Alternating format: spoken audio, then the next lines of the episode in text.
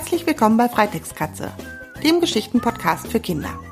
Ich bin Kerstin und ich freue mich, dass du dabei bist.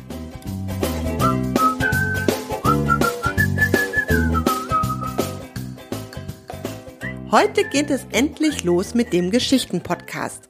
Und den Anfang macht die Geschichte Der kleine Buschibau wird Abenteurer. Vom kleinen Buschibau werde ich dir in den nächsten Episoden noch mehrere Geschichten erzählen. Die Geschichten sind so geeignet für Kinder ab circa fünf Jahren. Wenn du jünger bist, kannst du natürlich trotzdem zuhören. Teste einfach aus, ob es schon was für dich ist. Bevor ich dir gleich Kapitel 1 und 2 aus Der kleine Buschibau wird Abenteurer vorlese, möchte ich dir aber noch etwas anderes erzählen. Und zwar hatten wir heute Nacht Besuch. Nicht von einem Menschen, wie du jetzt vielleicht denkst, sondern von einem kleinen Hund. Und dieser Hund, der heißt Sky. Und das kam so. Bekannte von mir waren hier in Hannover zu Besuch bei Freunden und hatten ihre beiden Hunde mitgebracht.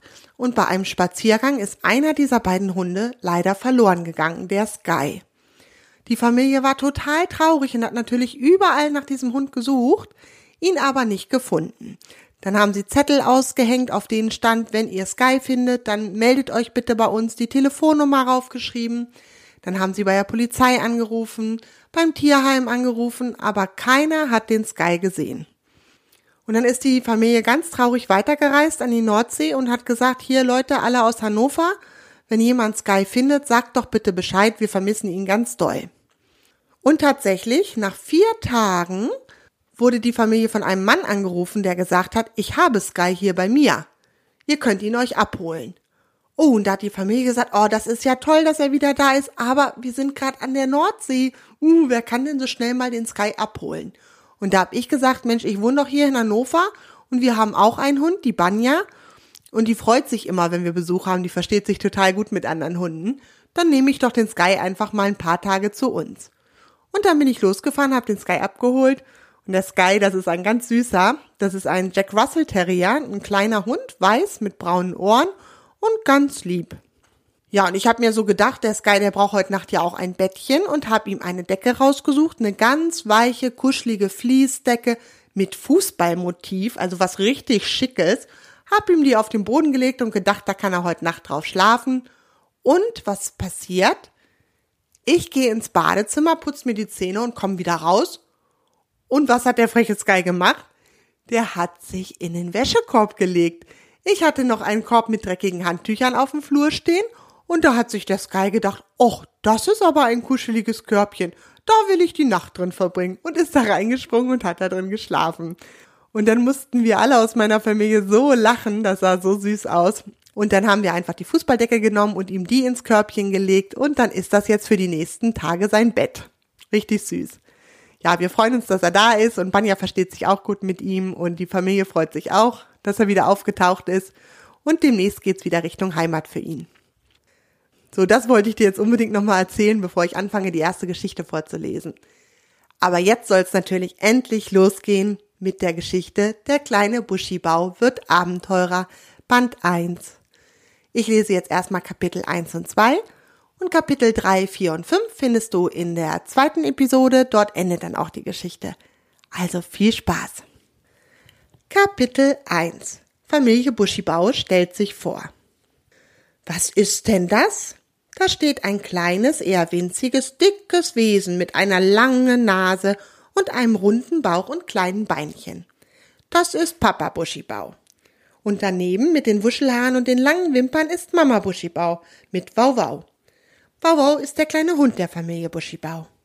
Und siehst du neben Mama und Papa Buschibau und dem Wauwau dieses klitzekleine Wesen? Das ist der kleine Buschibau Theo. Buschibau, du meinst, so etwas gibt es nicht? Ja, so etwas kannst du auch noch nie wirklich gesehen haben. Oder warst du schon einmal in einem Vulkan? Nee, habe ich es mir doch gedacht. Der kleine Buschibau wohnt nämlich mitten in einem Vulkan. Also nicht da, wo die heiße rote Magma fließt, aber gleich dahinter, in den Gesteinsschichten des Vulkans. Das kann doch nicht sein, denkst du jetzt vielleicht entsetzt. Da ist es doch viel zu heiß.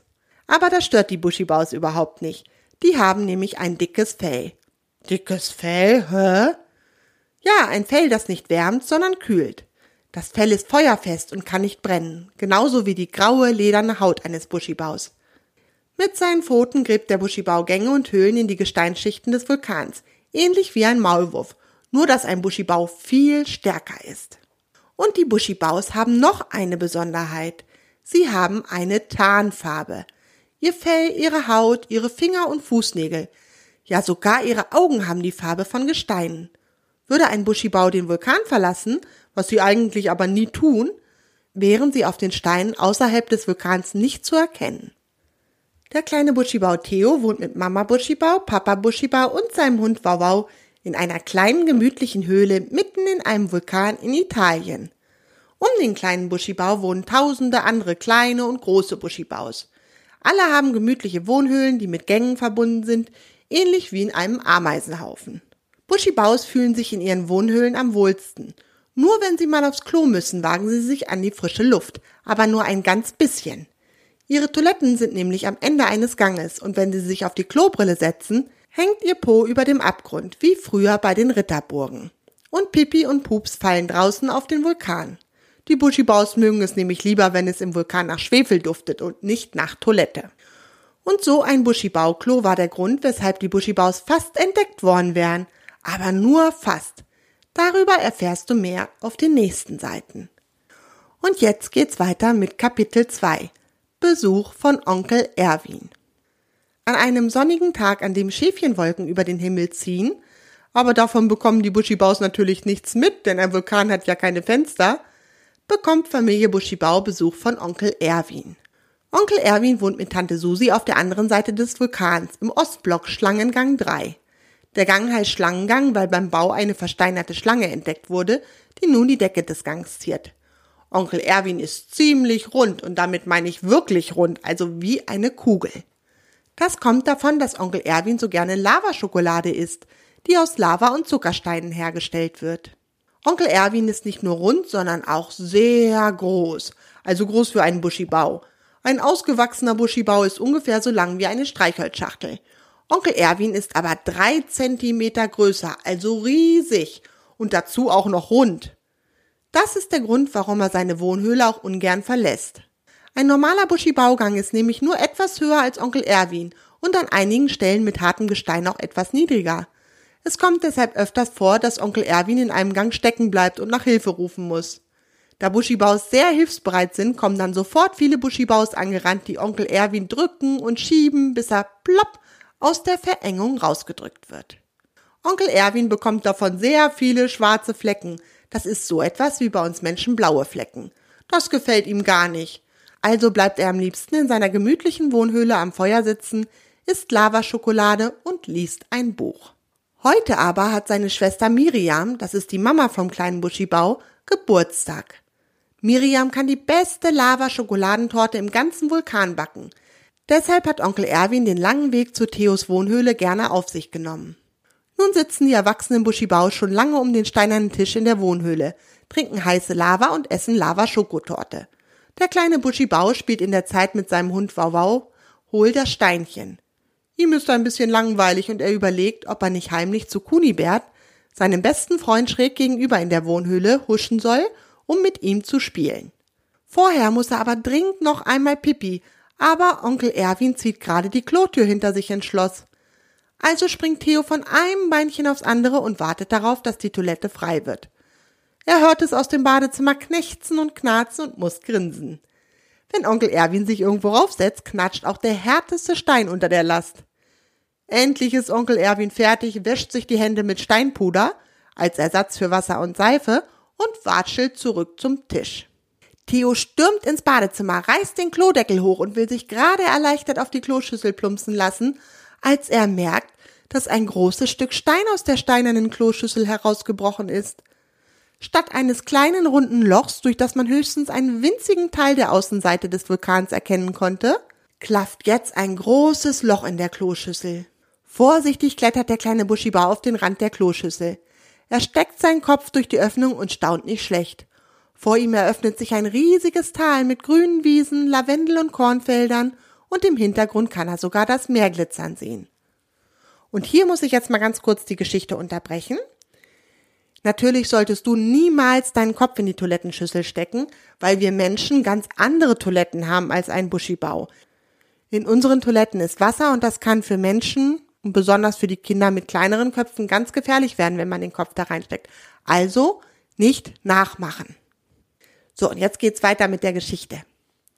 Natürlich hat Theo von solchen Dingen schon in seinen Büchern gelesen, aber gesehen hat er derartiges noch nie. Bisher war er damit zufrieden gewesen, durch den Vulkan zu streifen und mit seinem Freund Kunibert zu spielen.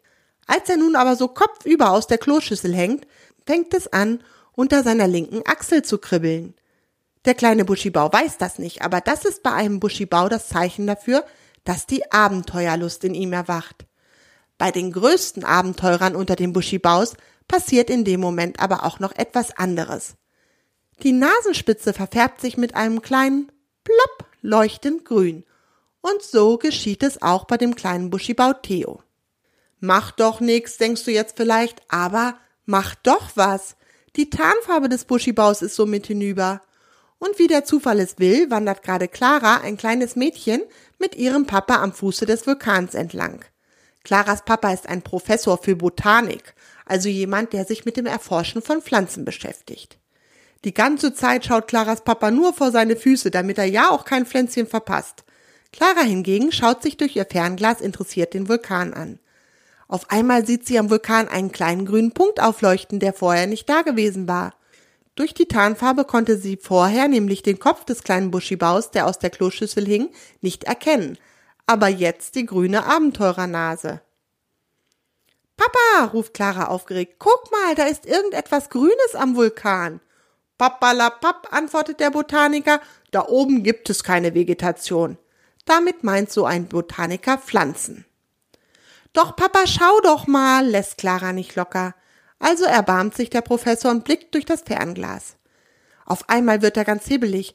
Clara, du hast recht, das könnte eine unentdeckte Pflanzenart sein. Komm, wir gehen näher ran.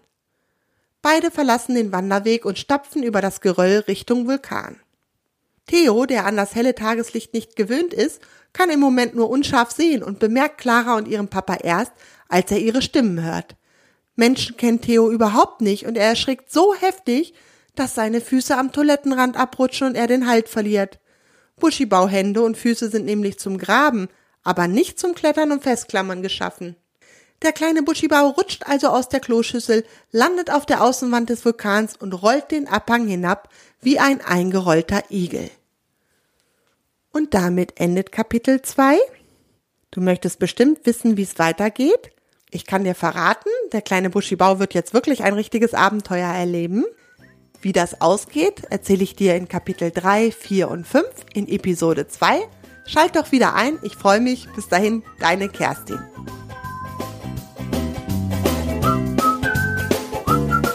Möchtest du dich an den Geschichten bei Freitextkatze beteiligen?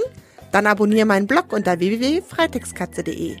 So erfährst du immer, wenn es eine neue Mitmachaktion für dich gibt.